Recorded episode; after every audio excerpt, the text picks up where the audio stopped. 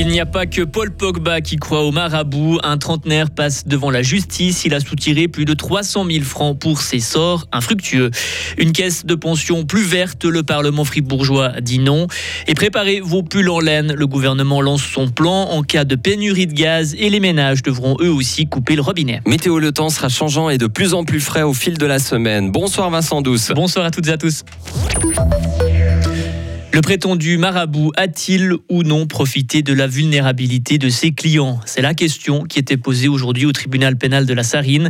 Le prévenu, un ressortissant français âgé de 32 ans, est accusé d'avoir soutiré en tout près de 300 000 francs auprès d'une quinzaine de personnes entre 2019 et 2020.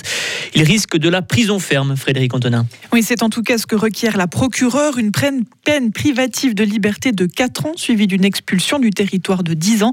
Pour elle, l'accusé a et bien profiter de l'état de détresse de ces victimes, des personnes fragiles de par leur situation privée. La plupart d'entre elles traversaient en effet une période difficile au travail, sentimentalement ou familialement. C'était pour ce prétendu marabout un business, une véritable usine fric bien rodée selon les termes de la procureure. Il utilisait toujours le même mode opératoire. Dans une première phase, il demandait entre 50 et 100 francs pour une consultation par téléphone, au terme de laquelle il proposait un travail avec les esprits grâce au virement de montants supplémentaires.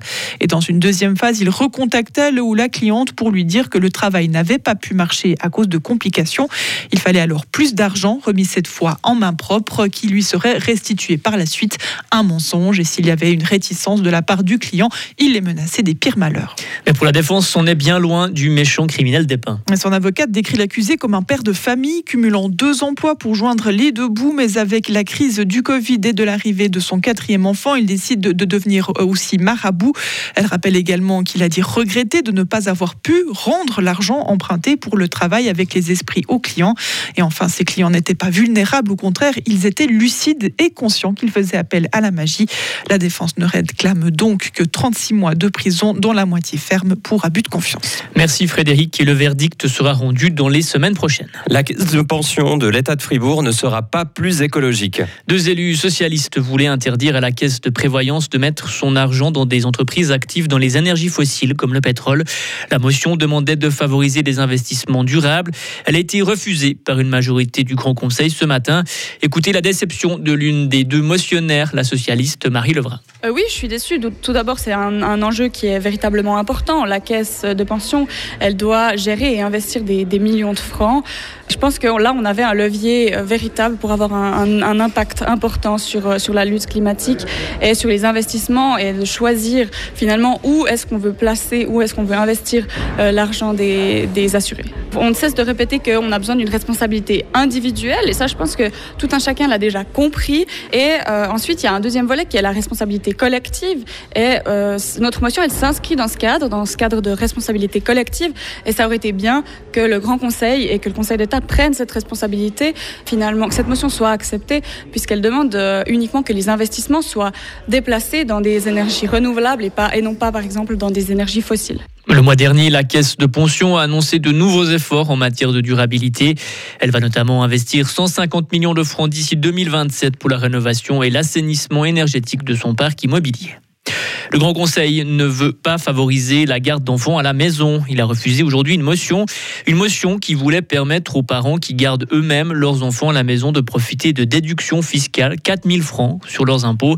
Le Parlement a dit non à une courte majorité. Les députés ont dénoncé un projet pour renforcer un modèle d'un autre temps avec une image rétrograde de la femme. Pénurie de gaz, tout le monde devrait faire des efforts et des économies. Le Conseil fédéral a dévoilé son plan cet après-midi, un plan pour faire face à une possible pénurie de gaz. Il prévoit de limiter la température dans les bâtiments à 20 degrés.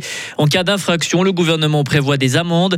Et dans son projet initial présenté en août dernier, le Conseil fédéral voulait épargner les ménages privés. Ce n'est donc plus le cas.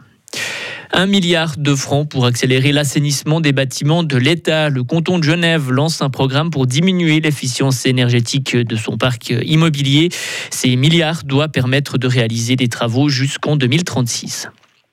Le canton de Vaud tire un troisième loup. La jeune louve a été abattue dans la nuit de dimanche à lundi. C'est le troisième loup tué depuis mars dernier dans le Jura vaudois. L'explosion en Pologne n'est pas une attaque. Le temps ne dispose en tout cas d'aucune indication qui permette de dire que l'explosion d'hier est une attaque délibérée contre la Pologne. L'incident est probablement été causé par un missile de système ukrainien de défense. L'Ukraine, cible hier de bombardements massifs, avait accusé la Russie d'avoir visé la Pologne. Et c'est un ballon de foot touché par la grâce divine qui été vendu aux enchères. Le ballon avec lequel Diego Maradona a inscrit son but mythique avec l'aide de la main de Dieu, c'était en 1986 contre l'équipe d'Angleterre. Une personne a payé 2 millions de livres pour l'acheter. Le propriétaire du fameux ballon n'était autre que l'arbitre de cette rencontre qui est rentré dans l'histoire. Retrouvez toute l'info sur frappe et frappe.ch.